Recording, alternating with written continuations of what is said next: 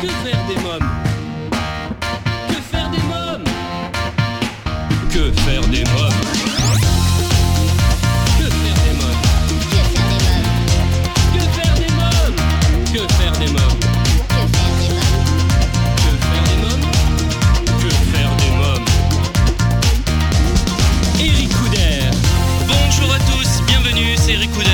heureux de vous retrouver pour un nouveau numéro de Que faire des mômes, Euh, votre rendez-vous 100% famille à écouter chaque semaine à la radio et en podcast sur quefairedesmômes.fr. Au sommaire, aujourd'hui dans votre rubrique Allô parlons jeunesse, je téléphonerai à Laurent Bayot, fondateur et directeur artistique de l'association Mômes du Monde. Dans la rubrique À vos agendas, nous découvrirons la bande-annonce du film d'animation Terra Willy et je recevrai Aurore Menu pour nous parler du nouveau rendez-vous mensuel hors contrôle, la boum des enfants. Livre, je vous présenterai Une enfance brisée de Cathy Glass chez Archie Poche. Et en dernière partie d'émission, je recevrai en invité d'honneur Annelise Pernotte pour nous parler de son guide pratique Avoir un enfant à 40 ans ou presque aux éditions Erol. À présent, comme chaque semaine et en partenariat avec l'ONG CNRJ, Allô parlons jeunesse. Que faire des mômes? L'ONG CNRJ est l'organisation non gouvernementale des cercles nationaux de réflexion sur la jeunesse. L'ONG CNRJ possède un statut consultatif spécial auprès de l'ONU et est présente dans plus de 20 pays dans le monde.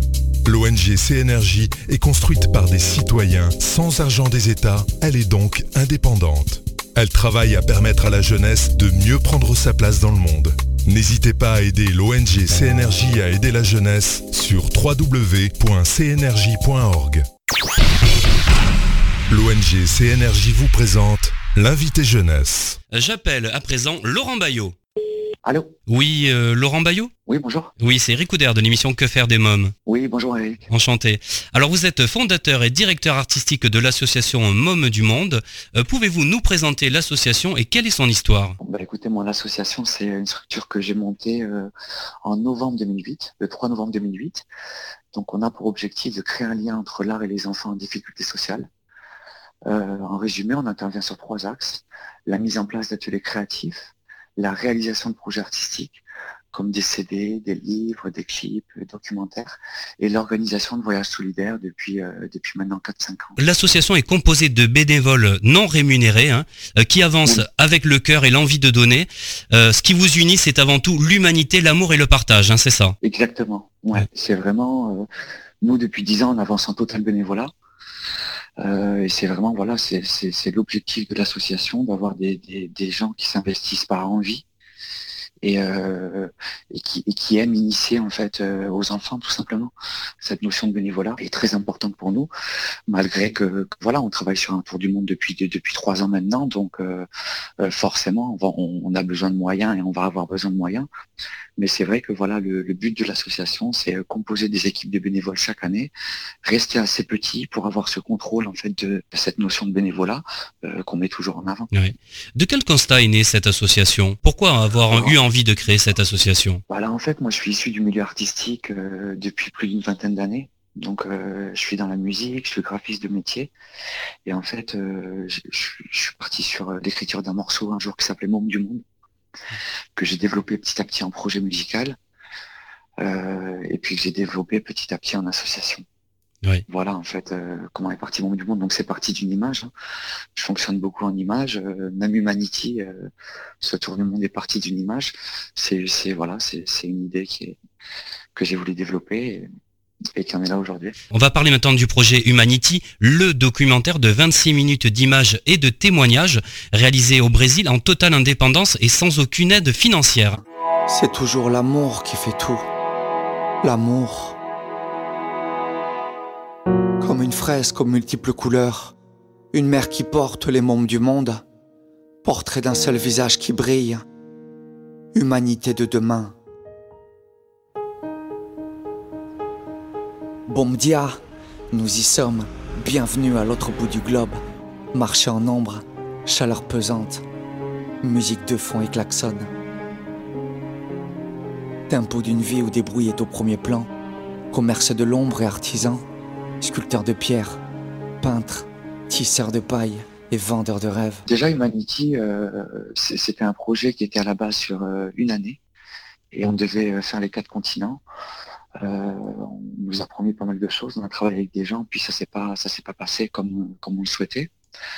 Donc du coup, ben, j'ai décidé qu'on allait quand même le faire. Donc on est parti, j'ai monté une équipe de sept personnes, on est parti près de Fortaleza, dans un centre qui s'appelle l'Educandario Eunice Weaver. Et en fait, on s'est investi principalement dans cette structure où, euh, comme je disais au début de notre conversation, on a proposé une palette d'ateliers artistiques. Euh, et, voilà, en fait, on a réalisé un documentaire par rapport à, ces actions, euh, tout en recueillant les témoignages aussi des, personnes qui s'investissaient dans le centre. Ça nous paraissait super important. Et en mettant les enfants en avant, quoi. Ce qui reste le but, en fait, de l'association et de ce documentaire. Oui. Je voudrais qu'on parle un petit peu du centre également. Alors le centre, il a été créé en 1937, il me semble. Oui. Euh, voilà, c'est un centre qui euh, qui s'occupe des, qui, propose des enfants, des aux enfants des activités extrascolaires en gros. Oui. Euh, voilà, donc c'est des enfants qui sont en difficulté sociale, hein, donc soit qui ont un des deux parents, soit qui en ont plus. Et voilà, il y a toutes les valeurs de l'éducation qui sont aussi partagées là-bas. Euh, pas mal d'activités qui sont proposées. Euh, voilà, enfin, ça a été un centre. Nous, on a été très très bien accueillis. Et c'est un, centre, moi, personnellement, pour lequel j'ai beaucoup de respect. Je pense aussi beaucoup à Mazé, euh, qui est, qui est la maman un peu de ce centre, puisqu'elle s'investit là-bas depuis plus d'une vingtaine d'années. Donc euh, ouais, enfin moi c'est une structure qui m'a beaucoup touché en fait et puis euh, ça s'est super bien passé. Donc, euh. le, centre est situé près de Fortaleza dans le nord-est brésilien, hein, c'est ça? Oui, entre Fortaleza et Maranguape. Déjà nous on a principalement travaillé avec cette structure. Malgré qu'on soit parti en road trip après quelques jours euh, dans le nord-est. Mais c'est vrai que voilà, comme on est resté euh, quasi quatre semaines là-bas, euh, oui, c'était vraiment un hommage en fait qu'on voulait faire. Nous, c'était notre premier documentaire aussi.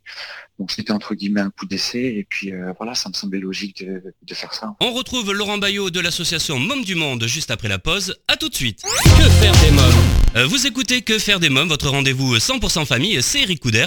Retrouvons tout de suite Laurent Bayot de l'association Mômes du Monde. Pour rester sur Humanity, alors euh, quel est le but de ce documentaire? Le but de ce documentaire, c'est déjà valoriser l'enfant. Euh, voilà, donc ça reste l'objectif principal de, l'association. Donc on essaie de les valoriser par l'art. Euh, le but de, ce documentaire, c'est aussi montrer à différentes personnes qu'il y a différents schémas. voilà, on est dans un schéma. On est en France pour beaucoup de personnes, mais il y a aussi d'autres schémas à l'étranger. Donc, euh, on est axé en fait sur ce mélange de culture qui est très important pour nous. Et puis, le but de ces documentaires, c'est de devenir des, outils pédagogiques par la suite. Euh, il est important pour nous aussi de, montrer que notre démarche en fait est relativement simple, puisqu'en fin de compte, enfin aller à l'autre bout du monde, c'est pas non plus très très compliqué. moi, j'ai toujours dit que notre démarche n'est pas exceptionnelle non plus. Donc, si on peut entraîner d'autres gens, Euh, avoir l'envie de faire ça ou aider sur plein de plein de domaines très différents. Je pense qu'il y a plein de domaines euh, où l'humain peut intervenir.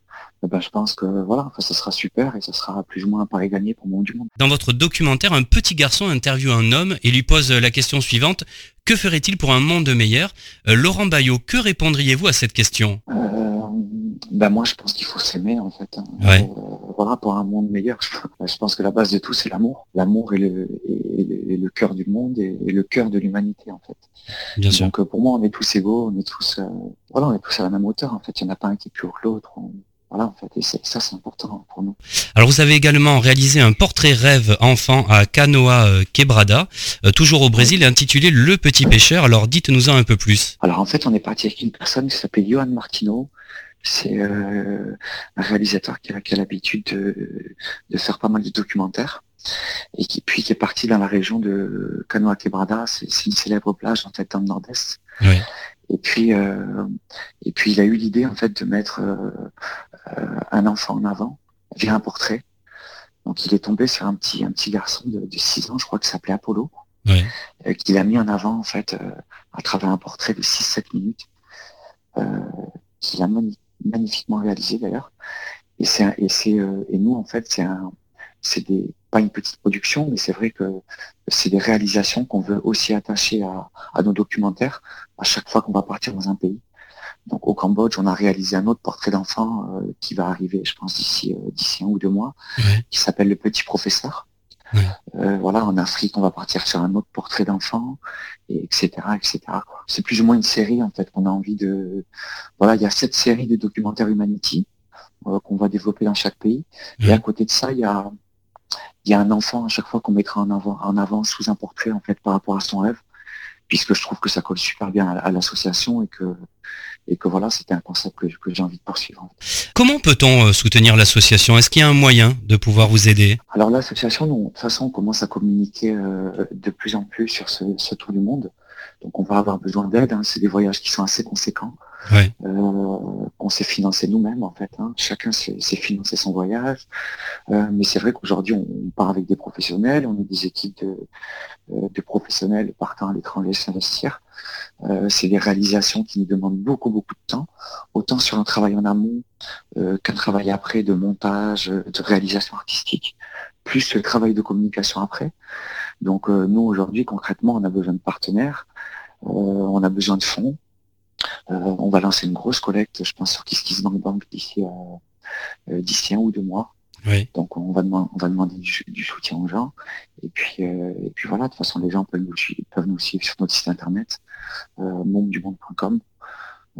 voilà, on essaie, on essaie d'être présent au niveau de l'actualité. De, voilà, de toute façon, on, est un peu partout. Si les gens nous, nous, tapent un peu sur le net, on est aussi sur le site LOASO, donc il y a la possibilité de faire des dons réguliers ou pas euh, pour monde du monde, euh, pour toutes les actions qu'on entreprend. Très bien. Je vous remercie euh, Laurent Bayot, merci beaucoup. Très bien, merci Eric. Bonne journée, au revoir. Bonne journée. Alors si vous souhaitez des renseignements complémentaires, rendez-vous sur quefairedesmoms.fr.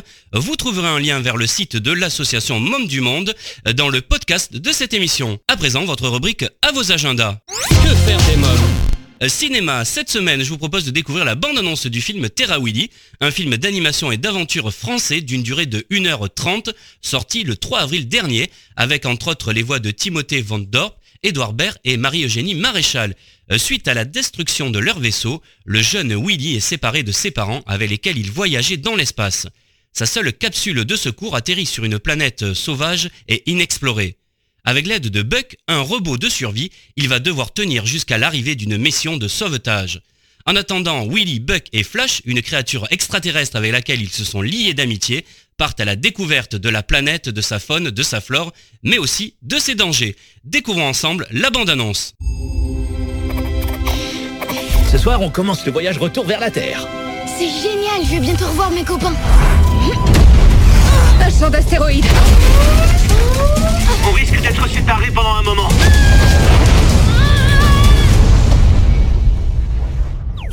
Bonjour, monsieur William. Je suis votre module personnel de survie en cas d'atterrissage forcé sur une planète inconnue. Euh... Salut Je suis un explorateur et je dois prendre en photo tout ce que je découvre. Il y a tout ce qu'il faut dans la capsule pour survivre.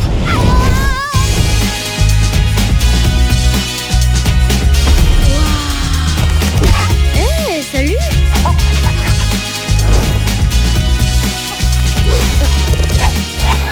Pourquoi t'as fait ça? Ce ne sont pas les créatures les plus grosses qui sont les plus dangereuses. Parfois si. Courez. Montez, monsieur William. Ma batterie s'est presque entièrement vidée. Je vais devoir vous quitter pendant quelques temps. Quoi T'inquiète pas, je vais pas te laisser tomber. Fiez-vous à monsieur Flash, il connaît très bien cette planète. Quand est-ce que vous venez me chercher?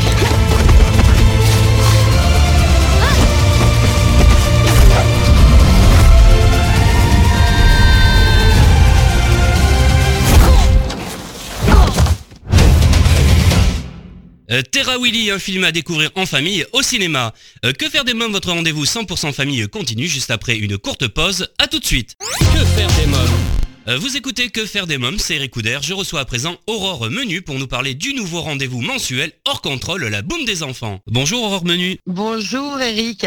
Alors vous êtes à la fois productrice et directrice artistique des événements Les Doigts dans la prise. Après deux premières booms pour les enfants couronnées de succès, Les Doigts dans la prise s'associent à Ground Control pour créer un nouveau rendez-vous mensuel hors contrôle, la boum des enfants. Alors parlez-nous de cet événement. Tout à fait. Alors, euh, ça fait un an que euh, moi et mon collègue Alexis et d'autres personnes, en fait, euh, nous sommes de entre guillemets de jeunes parents et on a tous constaté quelque chose quand même qui était un petit peu, qui commençait un petit peu à nous embêter à Paris, c'est que beaucoup, beaucoup de choses pour le jeune public, mais c'est assez difficile de laisser une place aux parents. Et de de ne pas en faire que des accompagnateurs. Donc on avait envie de créer un rendez-vous où les parents pourraient aussi se retrouver, retrouver leurs amis, retrouver les enfants de leurs amis et on a monté pour ça les doigts dans la prise. Voilà. Donc on avait commencé euh, au cirque électrique avec des événements où on mêlait contes, concerts, ateliers euh, sportifs, ateliers plastiques, et puis déjà une boum. Euh, voilà, donc ça c'était l'année dernière, et cette année on a commencé à organiser une première boum à Grande Contrôle, qui est un lieu très sympa.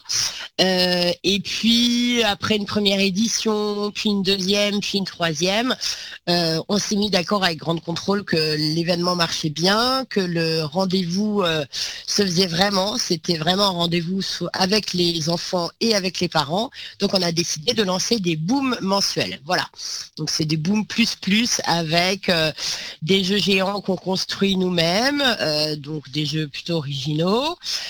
voilà, des toujours une, une, personne pour animer un petit peu tout ça, notre Madame Loyal, Lola Lou des Bois, voilà, et on on invite à chaque fois, euh, donc on a des résidents qui s'appellent le Donkey Kong Sound System, donc c'est eux qui jouent pour les enfants, des, des, morceaux enfantins mais pas que. Et l'idée c'est à chaque fois d'inviter un spécial guest au platine, voilà, euh, un nom qui parle plus aux parents qu'aux enfants, parce qu'ils n'ont pas encore une culture des DJ, voilà, et l'idée c'est de sur parfois sur ces noms-là, de faire venir les parents et qui partagent un moment sur le dance floor avec les enfants. Voilà. En tout cas, c'est une super idée. Moi, j'avais déjà euh, participé à la première édition. Hein. C'était au Cirque électrique. J'avais adoré, vraiment. Euh, j'avais passé, ah j'avais passé une après-midi formidable. Et tous les parents et les gens, il y avait un monde de fou. Et vraiment, j'ai un souvenir. Euh, tous les parents étaient ravis parce qu'il y en avait vraiment pour tout le monde, autant pour les enfants que pour les parents et pour les plus grands. Vous allez recevoir qui là comme DJ Pour le mois d'avril, c'est le, c'est, surprise encore parce que c'est, c'est pas encore complètement déterminé pour tout vous avouer. D'accord. mais la dernière par exemple, c'était Alex Pan euh, du duo Polo et Pan, et la prochaine, celle du mois de mai, parce que maintenant on passe en mensuel, celle du mois de mai, ce sera euh, le duo Zombie Zombie. Donc on est euh, hyper heureux d'accueillir tous ces DJ de, renom qui, veulent bien se prêter au jeu, de, de jouer pour, pour les mini-mois de tous. Voilà. Très bien. Et donc ça se passe au Ground Control. C'est où exactement alors le Ground Control? Alors ça se passe au Ground Control contrôle en ce moment puisque c'est un lieu éphémère qui se balade d'endroit en endroit à Paris et pour l'instant euh, dans le 12e arrondissement de Paris, donc juste à côté euh, de la gare de Lyon. C'est 81 euh, rue de Charolais. Voilà, euh, c'est hyper facile d'y arriver. On y arrive par Gare de Lyon, par rue Diderot, par Bercy. C'est un lieu qui est très grand, donc euh, qui est fermé. Donc ça, c'est bon à savoir pour les enfants. Ils peuvent pas s'échapper, voilà, sans, surveillance. Euh, il y a une grande, une grande cour extérieure très agréable, surtout là avec le début du beau temps, et une très très grande halle à l'intérieur. Voilà savoir que euh, Grande Contrôle, c'est un lieu qui accueille plein d'événements euh, intéressants, alternatifs, c'est un peu une autre manière de, penser et de réfléchir. On est très heureux qu'ils nous accueillent et qu'ils produisent cet événement avec nous. Ce qui est bien à savoir, c'est que c'est gratuit. Donc euh, tout le monde peut venir, tout le monde peut venir, tout le monde peut se déguiser. On a en général un, on travaille régulièrement sur des thèmes et sur des et en général la déco et les jeux vont avec le thème. Donc le prochain c'est les petits aventuriers puisqu'il y a un événement euh, à grande contrôle sur les nouveaux explorateurs et pour le mois de mai ce sera sur l'espace. Voilà. Donc, les enfants se déguisent, les parents aussi s'ils veulent. Voilà. Donc le prochain rendez-vous c'est le 20 avril, ça c'est pour le mois d'avril, et après c'est le deuxième, c'est 11 mai. Et on prépare pour cet été. Alors le mois de juin, euh, malheureusement, on pourra pas faire de boom euh, pour des questions d'agenda et de d'événements euh, de, chaque structure. Mais après au mois de juillet, ce sera le 27 juillet. Pour la rentrée, on est encore en train de caler les dates, mais on aura une date en septembre, octobre, novembre, voilà, jusqu'à la jusqu'à la, la, fin du lieu de ce lieu-là pour Grande Contrôle, qui de toute façon continuera ses aventures et ses pérégrinations ailleurs. Je vous remercie Aurore Menu, merci beaucoup. Je vous remercie beaucoup. Bonne journée, au revoir. Vous aussi, au revoir. Ne manquez pas ce rendez-vous mensuel pour toute la famille hors contrôle, la boum des enfants. À présent, c'est votre rubrique livre. Que faire des mômes? Le livre dont j'ai choisi de vous parler aujourd'hui, c'est Une enfance brisée de Cathy Glass. Cathy Glass est mère d'accueil depuis 25 ans. Elle a déjà publié plusieurs témoignages sur les enfants euh, placés chez elle. Euh, Violenté, ne dis rien, maman dit que c'est ma faute, la petite princesse de papa et l'enfant de l'enfer. Euh, tous ces livres sont disponibles chez Archipoche. Une enfance brisée est le récit d'une enfant à la dérive, down, 13 ans, violentée, qui recherche une nouvelle famille. En conflit avec sa mère, cette jeune fille est confiée donc à Cathy Glass, parent d'accueil. Avec son allure douce et enfantine, sa bonne volonté et son besoin d'affection, la jeune fille semble équilibrée. Mais Cathy découvre bientôt que Dan sèche les cours, rentre parfois ivre et surtout se scarifie. Même si Cathy et John, sa famille d'accueil, n'ont pas une grande expérience des ados en crise, ils vont faire tout leur possible pour aider Dan à surmonter ses peurs et à retrouver la joie de vivre. Une enfance brisée de Cathy Glass, un livre qui m'a ému, Bouleversé, un livre que je vous conseille vivement. Euh, que faire des mômes revient dans quelques instants juste après une courte pause. A tout de suite. Que faire des mômes euh, Vous écoutez Que faire des mômes, à présent c'est la rubrique Invité. Que faire des mômes euh, je reçois Annelise Pernotte pour le guide pratique Avoir un enfant à 40 ans ou presque aux éditions Erol. Bonjour Annelise Pernotte. Bonjour Eric. Alors, vous êtes maman, consultante dans le digital, fondatrice du webzine Côté Bébé et co-auteur du guide pratique Avoir un enfant à 40 ans ou presque aux éditions Erol. Alors, parlez-moi de ce guide. Alors, ce guide, euh, il a, vraiment été conçu pour accompagner euh, les hommes et les femmes qui ont un désir d'enfant, euh, voilà, autour de 40 ans. Il est aussi dédié aux, futurs parents et aux parents, puisqu'on va traiter toutes les problématiques liées à la parentalité, c'est-à-dire les, problématiques de procréation, la grossesse, l'arrivée de l'enfant, les problématiques éducatives. Voilà, donc il s'adresse vraiment à toutes ces personnes. Alors la préface est signée de Serge Effès, euh, psychiatre et psychanalyste spécialiste des thérapies euh, famille. Hein. Oui, absolument. On aimait bien son travail, euh, notamment ses écrits sur la fabrique de la famille, son engagement aussi pour la PMA et son ouverture d'esprit en fait, tout simplement, euh, aux familles euh, aussi monoparentales, euh, homoparentales. Donc on a fait assez spontanément appel à lui pour préfacer cet ouvrage sur la parentalité tardive. Alors vous avez coécrit avec la journaliste Agathe Giroroux. Hein? Oui, Agathe Giroroux, absolument, qui, qui est également une maman un peu tardive, puisqu'elle a eu son fils autour de 37 ans. Voilà, et on s'est rencontrés euh, il y a à peu près euh, deux ans, deux ans et demi maintenant. On a eu envie de traiter un sujet ensemble et, voilà, la, thématique de la parentalité tardive s'est un peu imposée à nous parce qu'on s'est rendu compte qu'il n'y avait absolument rien sur la question ou alors exclusivement des discours euh, anxiogènes, hyper médicalisés et que personne n'en parlait de, façon positive alors que c'était notre expérience à nous, une expérience plutôt positive de maman un peu tardive. Alors bah, justement, qu'appelez-vous? Les parents euh, tardifs alors les parents tardifs, euh, ce sont les parents qui vont accéder à la parentalité autour de, 40 ans.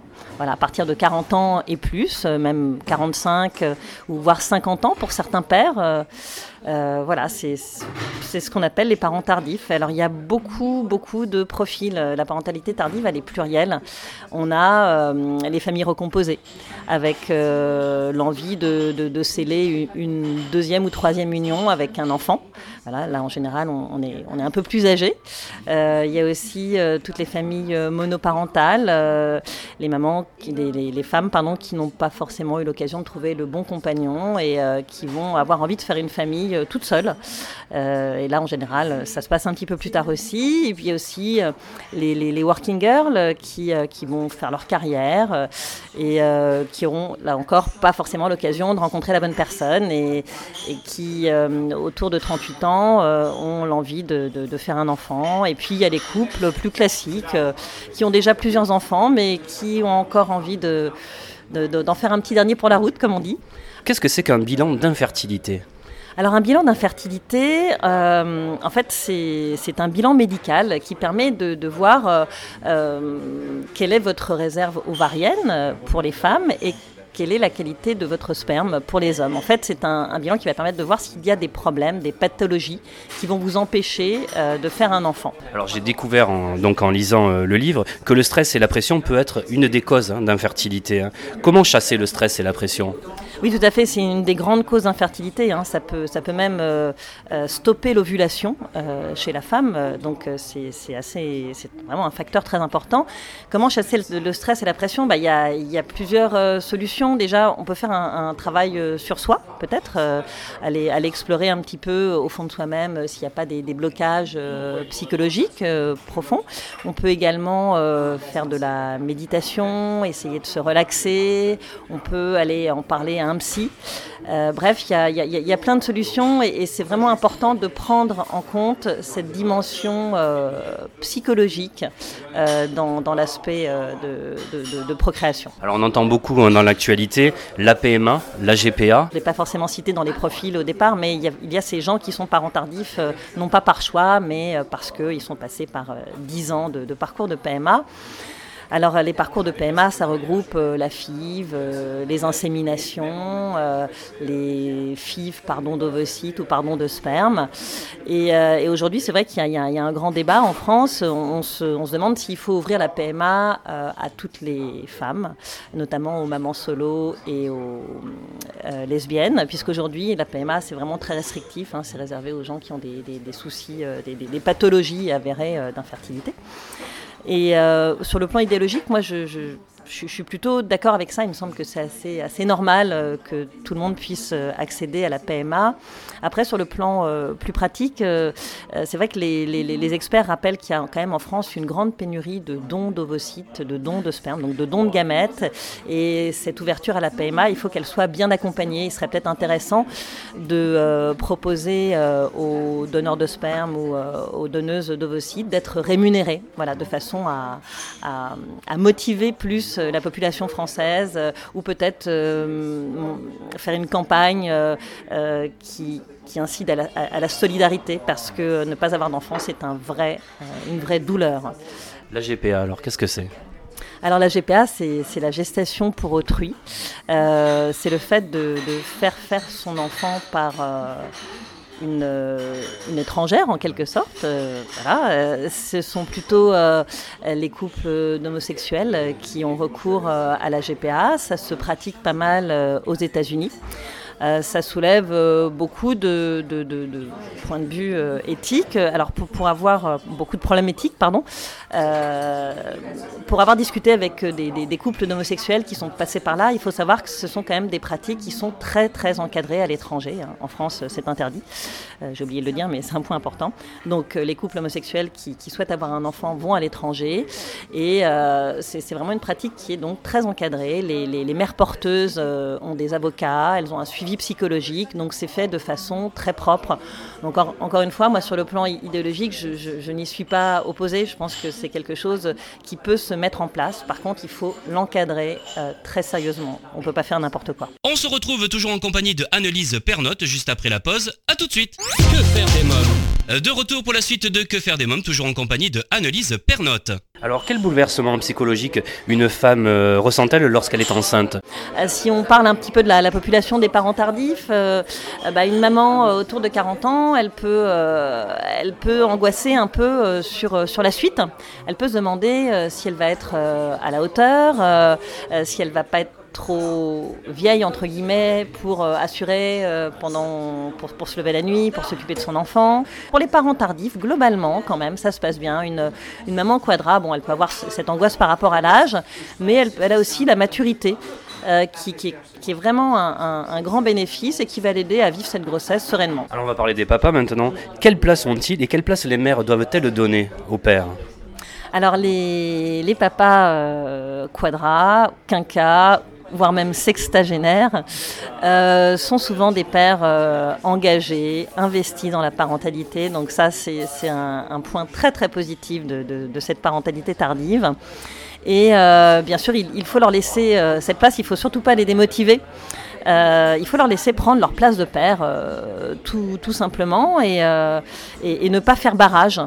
voilà, donc les laisser s'occuper de l'enfant au même titre que la maman, les, inciter à emmener le bébé en promenade, proposer de raconter des histoires. on a, on, a des, des, beaux témoignages là-dessus, hein, de pères qui sont investis même en amont de l'arrivée de l'enfant, hein, même au niveau de la grossesse, qui vont faire de l'autonomie, qui sont là à toutes les échographies, qui participent aux préparations à l'accouchement. pour conclure sur ce point-là, il faut vraiment, vraiment laisser sa place au père, surtout au père tardif qui est investi et qui va vous permettre en tant que mère de, de, souffler un peu, de, vous reposer voilà, et, d'avoir un, vrai partage des tâches. J'ai découvert également que les papas peuvent avoir le baby blues. Hein. Il y a 4% des papas. Hein. Oui, oui, absolument. Il y a 4% des papas qui peuvent avoir le, baby blues. Euh, euh, alors on n'a pas, on n'a pas une finesse, euh, on n'a pas la finesse des chiffres chez les papas tardifs, mais c'est vrai que les, les, pères tardifs se posent un petit peu les mêmes questions par rapport à leur âge. Ils demandent parfois s'ils pourront accompagner leurs enfants assez longtemps, parce que le, temps est un peu plus compté, on va dire, autour de 40 ans. Et puis après, le, baby blues, c'est quand même un, un, processus assez, assez complexe. ça peut aussi être lié euh, à votre enfance, euh, à votre passif. Euh, voilà, le fait de devenir père peut remuer beaucoup de choses et, et, là encore, il peut être intéressant de se faire accompagner. Vous dites qu'il est important de communiquer avec ses enfants avec le sourire. Oui, euh, absolument. Euh, communiquer avec le sourire, oui, c'est euh, ça, veut dire tout simplement avoir avoir une attitude bienveillante et positive vis-à-vis de vis-à-vis de son nouveau-né, parce que on, oublie souvent qu'un nouveau-né en fait ressent beaucoup beaucoup de choses. Il y a il y a, il y a, quand même beaucoup de, de, recherches qui ont été faites par les neurosciences qui, nous expliquent qu'un fœtus a la mémoire de tout ce qui s'est passé dans la dans la grossesse pendant la grossesse et un nouveau-né, euh, il faut pas hésiter. C'est pas juste un tube digestif en fait. Il faut pas hésiter à être très présent, à, beaucoup communiquer avec lui. évidemment, le, sourire, euh, c'est un des meilleurs outils. Hein. Quel conseil vous donneriez aux mamans euh, qui se demandent si elles sont de bonnes mamans?